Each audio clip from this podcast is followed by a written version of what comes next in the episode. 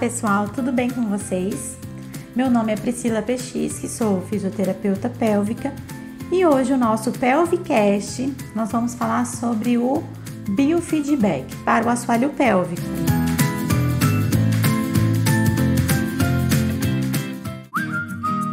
É um dispositivo né, que nós usamos na fisioterapia pélvica para ajudar alcançarmos o nosso objetivo, né? Então, o biofeedback perineal ele é um procedimento ultimamente tem sido utilizado justamente na reeducação perineal, tornando-se uma das ferramentas imprescindíveis para nós fisioterapeutas é, que somos especializados nessa área. Então, ela é uma, uma terapêutica ideal que nós associamos a outras técnicas de reabilitação do músculo do assoalho pélvico. E esse procedimento ele consiste em permitir que a paciente ganhe uma conscientização objetiva, é, principalmente da função fisiológica, né, da parte inconsciente do corpo dela, né. A conscientização muscular ela é obtida por meio da utilização de um sinal que ele pode ser visual e também auditivo.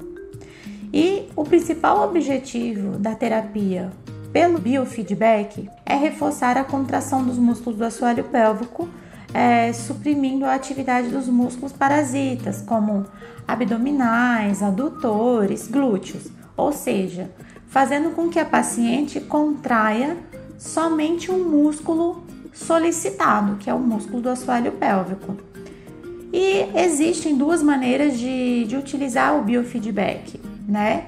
Ele pode ser usado por meio de um exame eletromiográfico e também por um outro meio manométrico. Nós conseguimos quantificar a reprodução dessa contração muscular, tá bom? Aqui na clínica Pelvic, nós usamos uma sonda e essa sonda ela capta a ativação muscular do assoalho pélvico.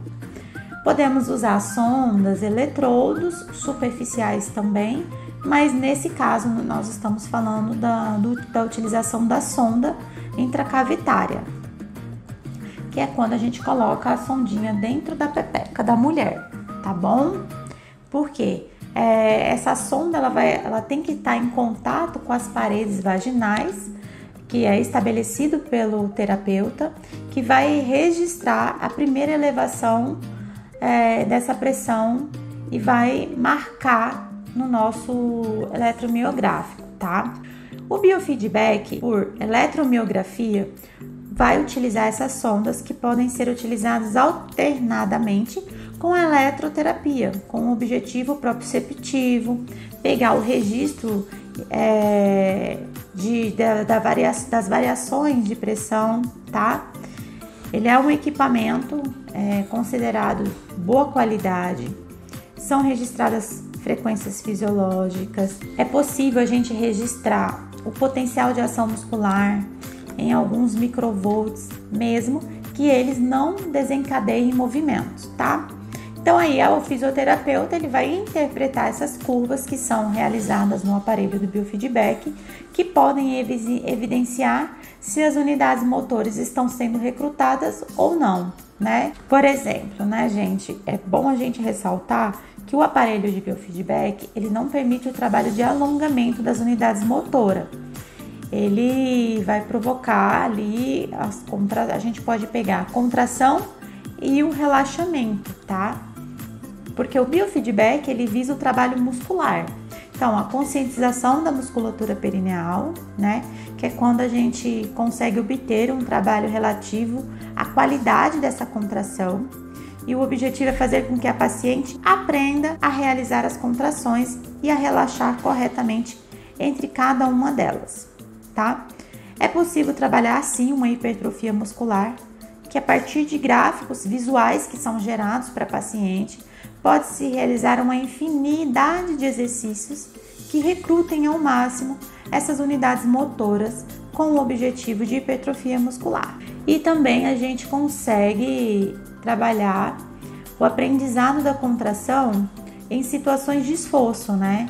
A paciente ela vai simular ali situações de esforço que geram perda de urina como tossir, espirrar, pular, agachar, levantar a perna. É, então, a gente nessas situações, ela vai ter que manter a contração e após cada esforço, o relaxamento dos músculos perineais e abdominais deverão ser observados. E isso a gente consegue trabalhar com a paciente em várias posturas.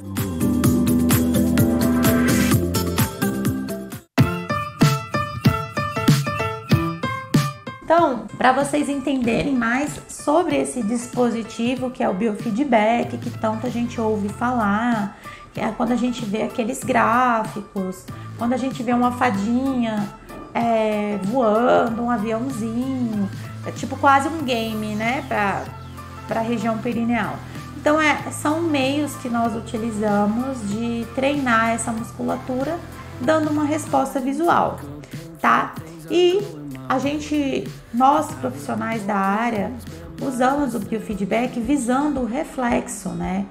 É, trabalhando principalmente em instabilidade vesical, pois a gente consegue, através desses mecanismos, desses dispositivos, permitir ensinar a paciente a utilizar o reflexo, que é um reflexo períneo detrusoriano, com o objetivo de inibir as contrações vesicais então, o biofeedback ele ajuda nesse processo porque a gente consegue trabalhar o relaxamento e essas, esses comandos.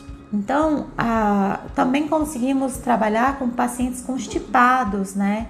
A, usando técnicas é, de contração e relaxamento que permitem que a paciente aprenda a relaxar os, em diferentes níveis esficterianos, né? A paciente vai aprender a controlar o seu esforço de evacuação por meio dessa visualização que é obtida no biofeedback, que é a visualização do relaxamento, tá? É, evitando assim as contrações de músculos como abdominais. Então, é, o biofeedback ele é um dos recursos que nós utilizamos muito no tratamento dessas patologias do assoalho pélvico, né? Na incontinência urinária, na constipação, na, no treinamento vesical. É um recurso que não apresenta efeito colateral, proporciona um aprendizado enorme e uma melhora da qualidade da musculatura pélvica. Claro que nós não usamos o biofeedback de maneira única, nós usamos um conjunto de técnicas, né? A gente não vai usar somente o biofeedback. Nós também às vezes entramos com, com terapia comportamental, com treinos é, com treinamento vesical, é, com exercícios de conscientização corporal. Então, assim, é uma, é uma imensa é, possibilidade na fisioterapia pélvica. Não usamos somente um recurso. E esse dispositivo, ele ajuda a auxiliar o nosso tratamento. Né? Não devemos depender somente dele e mas sim utilizá-lo para potencializar os nossos ganhos e os ganhos para paciente. Certo, pessoal?